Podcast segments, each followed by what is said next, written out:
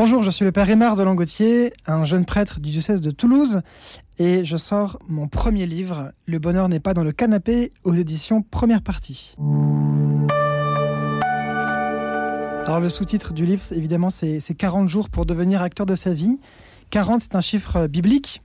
Les 40 ans du, peuple hébreu dans le désert, les 40 jours de Jésus dans le désert, toujours pour y être tenté par Jésus, les 40 jours de carême qui ont, dont l'Église s'est inspirée. 40, c'est, le disent euh, certains euh, coachs, 40 jours, c'est nécessaire pour changer une habitude. Et 40, c'est le, un temps suffisamment long pour euh, mettre en place une habitude. Et 40, voilà, c'est le carême et puis c'est un beau chiffre. On peut se servir de beaucoup de choses pour le déclic de commencer à changer une habitude et, et pouvoir se convertir un peu plus. Et soit vous avez le déclic avant et vous lisez mon bouquin, soit vous, avez, vous achetez mon bouquin pour essayer d'avoir le déclic. Et sur les 40 défis, j'espère bien que vous aurez un déclic sur un des 40. C'est une sorte d'accompagnement spirituel et mon éditrice a, inventé un nouveau mot, euh, je pense qu'elle euh, va en avoir le copyright et les droits d'auteur, c'est du développement spirituel. Et ça consiste en voilà, prendre le lecteur par la main et, euh, et l'emmener tranquillement, à sa mesure, jusqu'à jusqu'à rencontrer le Christ, ou en tout cas jusqu'à mettre en place des habitudes de prière. Alors c'est sûr que jamais je n'aurais pensé écrire un livre, après tout le monde dit ça, donc je suis pas très original, mais mes devoirs pendant mes études, et notamment en séminaire, ont été durs à et donc ce, livre-là, en fait, a été assez facile pour moi parce que c'est 40 chapitres, 40 petits chapitres, avec le même nombre de mots qu'une homélie classique. Et donc j'ai pu l'écrire par petits bouts et de manière progressive. Donc ça n'a pas été un long accouchement, ce, livre-là, parce que le format euh, est un format dans lequel je sais rentrer. Il y, a un, peu d'expérience de prêtre, évidemment, mais après, euh, voilà, je suis prêtre depuis deux ans et demi, je pense pas connaître le monde, mais en tout cas, j'avais sûrement deux, trois petites choses à dire. À la jeunesse, pour le coup, euh, dont je m'occupe depuis que je suis séminariste et même, même avant. Et donc, oui, on a toujours quelque chose à dire. Et encore une fois, le format de 40 petits chapitres permet d'aborder différents thèmes. Quand on est jeune prêtre, on s'adresse forcément aux jeunes. en tout cas pour quelques années, jusqu'à ce qu'on finisse par ne plus être un jeune prêtre et parce qu'on est de la même génération, on a encore quelque chose à leur dire, même si euh, les vieux prêtres ont aussi beaucoup de choses à dire à la jeunesse, du plutôt d'une relation d'un grand-père envers son petit-fils.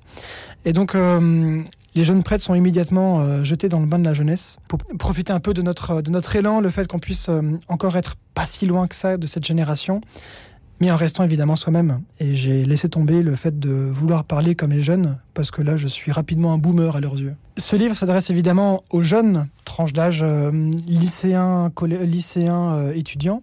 Mais évidemment, quand un, un, livre euh, s'adresse à des jeunes, il s'adresse évidemment à tout le monde.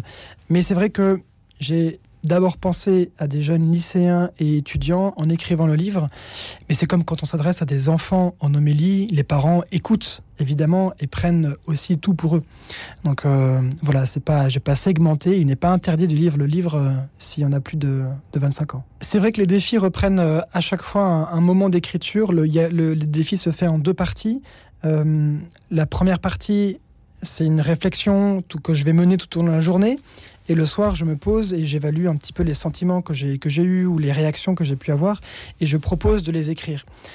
C'est une proposition. Ça veut dire que euh, certains se sentiront à l'aise et donc je, leur euh, entre guillemets je leur permets de pouvoir euh, le mettre par écrit et d'autres le passeront assez facilement parce que c'est pas leur leur moyen d'expression.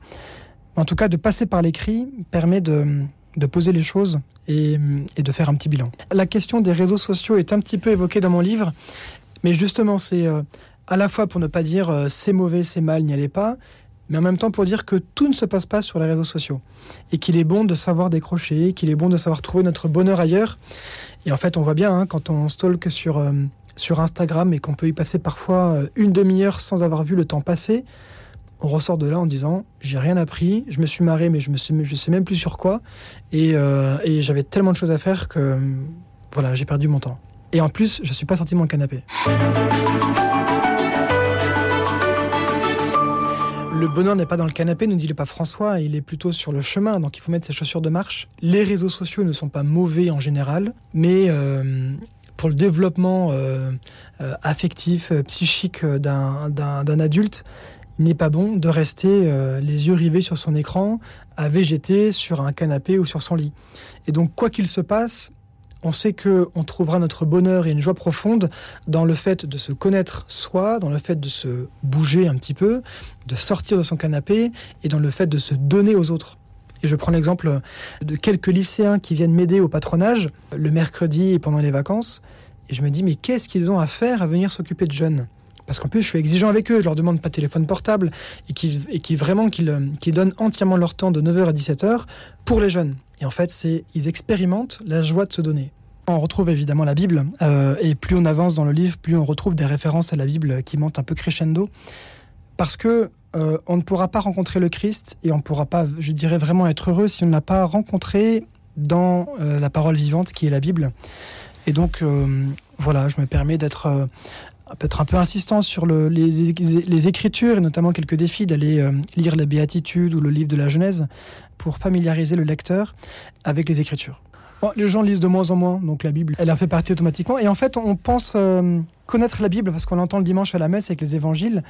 Mais quand on lit l'évangile en continu, et ça m'est arrivé moi le premier, on se rend compte qu'on ne connaît pas si facilement Jésus que ça et que le dimanche à la messe, on n'a que quelques tout petits épisodes un peu connus, mais que quand on lit l'évangile dans son ensemble, on se rend compte de la puissance du message, de la cohérence des écrits, de l'enchaînement de, l'histoire qu'a vécu Jésus.